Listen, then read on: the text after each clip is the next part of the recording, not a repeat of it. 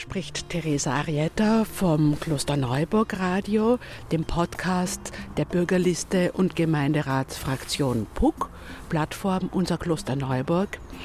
Heute stehen wir hier nahe der Au ähm, bei der Rollfähre. 100 Meter weiter vorne ist das Uferhaus und wir wenden uns heute einer kürzlich gerodeten Fläche zu.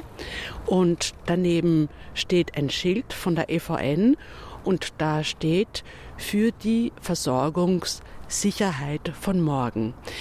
Ähm, für die heutige Folge ist äh, Stefan Heberger, mein Kollege von der PUC im Gemeinderat, bei mir zu Gast. Hallo Stefan. Ja, hallo, grüß euch und Ilse Wobka-Fuchsig vom Naturschutzbund Klosterneuburg. Hallo Ilse.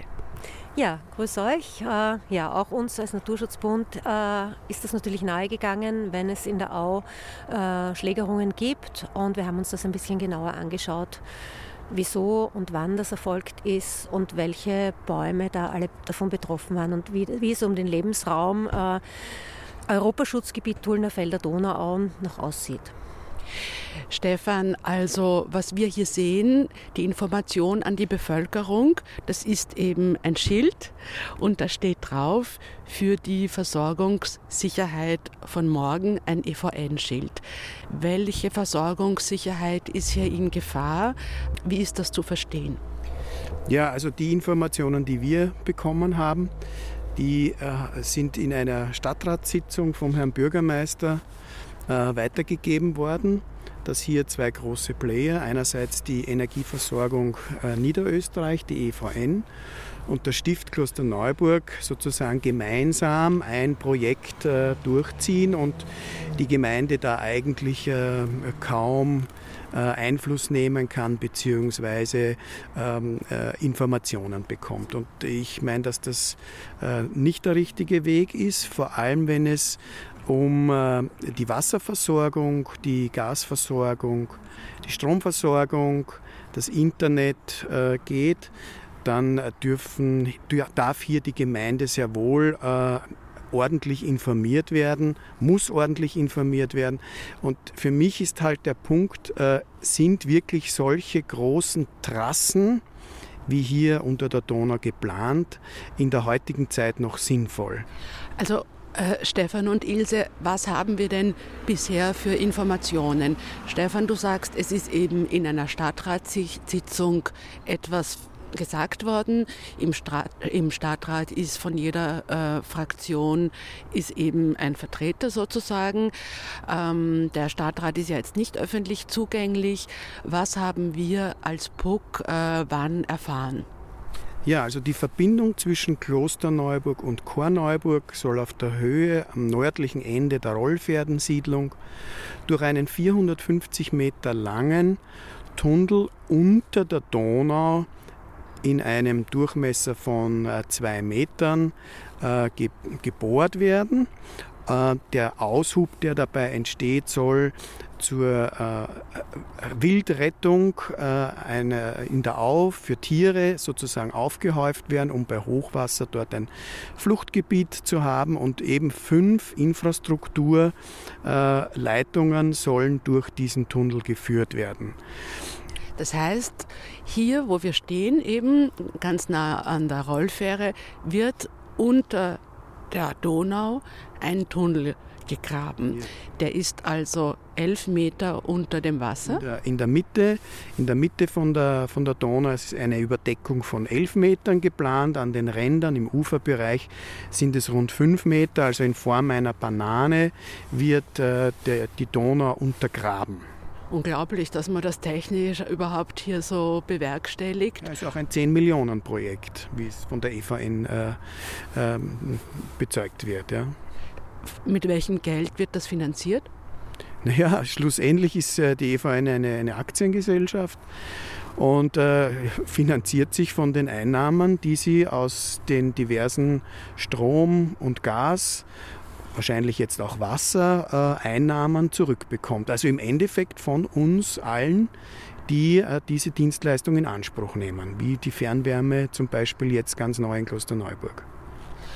Und dieser Tunnel dient eben der Versorgung mit Wasser, ja. mit Strom, Strom, Gas, Nahwärme und Internet. Das sind die fünf äh, äh, Backbones, die hier durchgeführt werden sollen. Wobei für mich noch immer nicht klar ist, es endet ja nicht an dem Tunnel, sondern das hat ja auch Auswirkungen auf alles andere. Und das Spannende ist ja, wie da die Trassen geführt werden, wie hier an bestehende Netze angeschlossen wird und vor allem, wie diese vertragliche Sicherheit, äh, wer nimmt denn jetzt Wasser ab, wenn hier ein Tunnel gegraben wird, um die zwei Wassergebiete Korneuburg und Klosterneuburg miteinander zu verbinden. Also offensichtlich gibt es ja da auch schon im Hintergrund äh, Abmachungen, wer denn diese ganzen äh, äh, Medien übernimmt. Naja, dann ist ja wohl geplant, so wie wir das jetzt zu verstehen haben, dass wir Klosterneuburgerinnen und Klosterneuburger dieses Wasser trinken. Stefan, das Korneuburger Wasser, das wir dann unter Umständen in Zukunft bekommen würden, ist ja nicht unbedingt so ein besonders gesundes Wasser. Was wissen wir denn darüber? Naja, es ist erstens auch ein Grundwasser und kommt aus einem, aus einem Gebiet, äh, viele können sich daran erinnern, dass es ja da mit einem äh, Chemiekonzern in Korneuburg äh, erhebliche Probleme gegeben haben, die zu Milli Millionen teuren äh, Renovierungsarbeiten im, im Grundwasser zu führen war, weil da Chemikalien ins Grundwasser gelangt sind. Teilweise war ja, das ich kann mich erinnern, in Korneuburg gesperrt. Also die beste Qualität äh, ist sicher anzuzweifeln. Und die Frage ist, was ist für ein Hintergrund äh, der EVN, dass sie sozusagen diese Leitung äh, nach Klosterneuburg bringen wollen. Und wie weit deckt sich das mit den äh, Wahlversprechungen der ÖVP, dass sie halt äh, weiches Wasser den Bürgern zur Verfügung stellen wollen und das dann auch eventuell von der EVN kommen könnte? Also die Frage für mich ist, welches Geschäftsmodell ist da hinterlegt? Und ist es wirklich notwendig, dass Klosterneuburg eine zweite Notversorgungsleitung, weil eine gibt es ja schon nach Wien, eine zweite Notversorgungsleitung aus Korneuburg braucht? Ein Hintergedanke ist ja auch eine kommende mögliche Privatisierung des Wassers. Ja, ich meine, das ist äh, davon äh, habe ich in Klosterneuburg noch nichts mitbekommen. Man beruft sich immer wieder, wie stolz man ist, dass man dieses Gebiet in eigener Hand hat. Aber die Fragen häufen sich natürlich, wenn hier diese Leitung und diese Investition getätigt wird. Wo führt die Leitung dann weiter hin? Ja, also ich kann mir nicht vorstellen, dass man so eine Investition macht, ohne äh, im Hintergrund Verträge und Abnahmesicherheiten hat, sonst würde sich ja das nicht rechnen, in keiner Weise. Hat uns das Wasser, das es bisher hier gibt, nicht genügt? Ja, das ist ja das Spannende, das wäre ja zu diskutieren in den Ausschüssen gewesen. Genau das ist ja die, die Kernfrage, wer braucht äh, diese, diese Anschlüsse? Wofür werden sie verwendet? Äh, wo sind die Anschlüsse geplant? Äh, genau das wäre ja die Arbeit, die zu leisten wäre in den Ausschüssen. Da hätte die Pro- und Kontraseite beleuchtet werden müssen. So werden wir äh, quasi, dieses Projekt wird vor die Nase gesetzt und alles Weitere ergibt sich dann. Ja? Aber hier werden Tatsachen geschaffen, die meiner Meinung nach im, im Jahr 2021, wo man sagt, eher dezentrale äh, Energieversorgung, kleine äh, äh, Energieversorgung ist so ein Riesenprojekt, Projekt für mich äh, schwer zu hinterfragen. Ilse, du hast auch ökologische Einwände gegen dieses Projekt? Ja, also wir stehen im Europaschutzgebiet Tullnerfelder Donauauen und da gilt äh, sowohl von EU-Seite als auch im Niederösterreichischen Naturschutzgesetz, Paragraph 10 ist vorgesehen für größere Eingriffe, dass eine Naturverträglichkeitsprüfung gemacht gehört. Diese ist nicht erfolgt, soweit wir bis jetzt wissen. Angeblich laut EVN ist zwar eine Naturverträglichkeitserklärung gemacht worden, eine relativ ausführliche, die auch der Behörde vorgelegt wurde. Die Behörde hätte aber äh, eine Naturverträglichkeitsprüfung unserer Meinung nach verlangen müssen, weil eine Erklärung nur nur ein Beiwerk, eine Ergänzung zu einer Naturverträglichkeitsprüfung sein kann. Außerdem sind diese äh, Schlägerungen erfolgt zu einem Zeitpunkt, wo es noch keine Rodungsgenehmigung äh, gegeben hat. Diese Rodungsgenehmigung von der Behörde, der BH, ist erst nachträglich äh, erfolgt. Ja, und unsere weiteren Befürchtungen sind, dass das letzte, das letzte Teile dieser weichen Au, die es hier im Hinterland noch gibt, also im hinteren Ende der Trasse, ähm, ja, zu größeren Beeinträchtigungen äh, führt. Es gibt dort noch einige Senken und Altarmreste, die wären super für eine weitere Vernetzung der Au. Die Au braucht eher äh, Eintiefungen, wo das Wasser wieder durchfluten kann und sicher nicht Aufhügelungen. und dieser Wildrettungshügel ist auch viel zu riesig dimensioniert als Wildrettungshügel. Der besteht aus Fels. Der Aushub ist, sind 2000 Kubikmeter Felsmaterial. Also alles, was hier herausgeholt wird im Zuge dieser Tunnelgrabungen, das ist sozusagen Material, das überwiegend unter der Donau herausgeholt wird. Genau. Und das sind eher Felsen. Und das soll eben hier dann aufgetürmt werden als sogenannter Wildrettungshügel ähm, für die Tiere. Oder was ist damit genau gemeint? Ja, es ist äh, vielleicht ähm, gut gemeint, dass man dann keinen weiteren Transport und natürlich spart man sich die Transportkosten des Abtransports des Abraums. Aber ähm, dieses Felsmaterial könnte meiner Meinung nach auch anderwertig äh, sicher noch verwendet werden. Und als Wildrettungshügel eignet sich das, äh, eignet sich das überhaupt nicht. Also fünf Meter hohen Hügel da für das Wild zu bauen, ist relativ absurd. Das hat auch in der Stockerauer Au, gibt es auch solche Stellen, das funktioniert überhaupt nicht und hat keinen Sinn. Wenn, dann äh, kann man das eher für irgendwelche, vielleicht kann ich mir noch vorstellen, irgendwelche Hochwasserschutzmaßnahmen für Häuser noch verwenden, aber als Wildrettungshügel ähm, ist es ziemlich sinnlos. Das heißt, wir können jetzt als Bevölkerung uns erwarten, dass da, wo jetzt hier alles Mögliche gerodet worden ist, dann eine Art, eine Art Berg oder, oder Hügel äh, uns dann erwartet als Anblick. Ja, ein kleiner Hügel, ja. Es geht mir natürlich äh, nicht nur um den Anblick, äh, die Landschaftsästhetik ist natürlich auch wichtig, aber noch wichtiger ist äh, im Hintergrund auch die Erhaltung dieser Altbäume und zum Teil sind auch äh, alte und noch alte Weiden und Totholzbestand.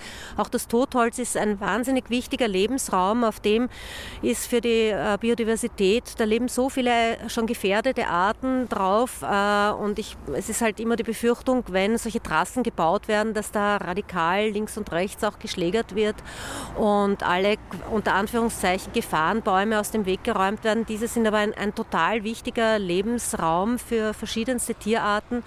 Und ja, dahin gehen unsere Befürchtungen und da würden wir uns sehr dafür einsetzen, dass wenigstens diese erhalten bleiben und diese Eingriffe alle so minimalst wie möglich sein müssen, wenn das schon gebaut werden muss wird hier äh, Fauna und Flora dauerhaft gestört?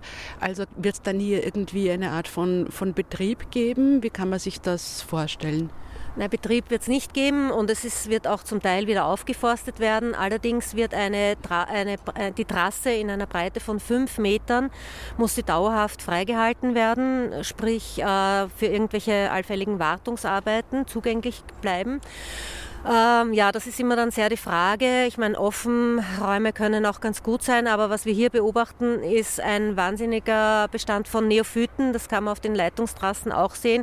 Das heißt, wenn das nicht irgendwie gut gemanagt wird, dann äh, ist das im Nu ein Bestand von äh, japanischen Staudenknöterich und dergleichen und äh, der breitet sich von dort aus dann wieder auch in die Au hinein aus. Also das wäre schon sehr negativ auch, äh, wäre eine sehr negative Auswirkung auf die ganze Au.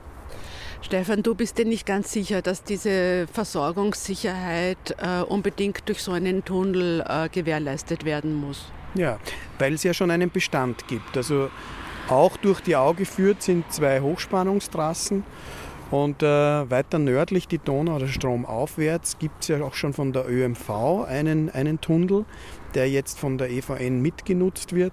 Also es gibt ja Infrastruktur, so ist es ja nicht. Und was wir halt stark bezweifeln, ist, dass die, die EVN unter dem Deckmantel, dass äh, Klosterneuburg und wahrscheinlich auch Korneuburg stark wachsen werden, diese, diese Infrastruktur benötigt wird. Und, und hier hätte der Diskurs geführt werden müssen. Ja. Gibt es wirklich diesen Wachstumsbereich, der diese Infrastruktur äh, benötigt? Und das hätte ich mir gewünscht, dass das im Gemeinderat passiert. Wir haben ja auch als BUG äh, das Thema im Gemeinderat vorgebracht. Die ÖVP hat das eigentlich sehr mit einer langen Rede vom Herrn Vizebürgermeister Honeder. Der hat dann eigentlich das mehr oder weniger empört von sich gewiesen und hat quasi gesagt, also erst, erst durch diesen Tunnel äh, sozusagen sind wir Klosterneuburgerinnen und Klosterneuburger wirklich gefeit ja. gegen, gegen jegliche ähm, Probleme, die da bei der Versorgungssicherheit vielleicht auch auftreten können. Ja, also es ist ja, ich glaube, es ist ja wirklich nicht so, dass wir in der Höhle leben. Ja? Also und am, am Feuer sitzen. Äh, das gibt die Infrastruktur. Und wie wir uns erdreisten können, eine 10 Millionen Investition der EVN hier am Gebiet von Klosterneuburg überhaupt zu hinterfragen. Also wir sollen hier brav sein und uns freuen, äh, so wie der Bürgermeister, dass, dass wir diese Infrastruktur bekommen. Ähm, ich warne halt nur davor, diese Investition wird zurückbezahlt werden müssen. Und das wären über die Abrechnungen von Strom, Gas und Fernwärme und äh, Wasser, das werden die, die Klosterneuburgerinnen äh, auf ihren Rechnungen sehen. Ja? Hätten wir die Möglichkeit gehabt, äh, einen Diskurs einzufordern, einen demokratischen Diskurs? Ja, meiner Meinung nach schon. Wenn, wenn es in der Stadtgemeinde eine, eine Stelle gibt, die ernsthaft äh, die Themen des Klimawandels und des Umweltschutzes im Ganzen sieht und nicht ein Halt an der Ortstafel oder an irgendwelcher äh, Grenze sieht.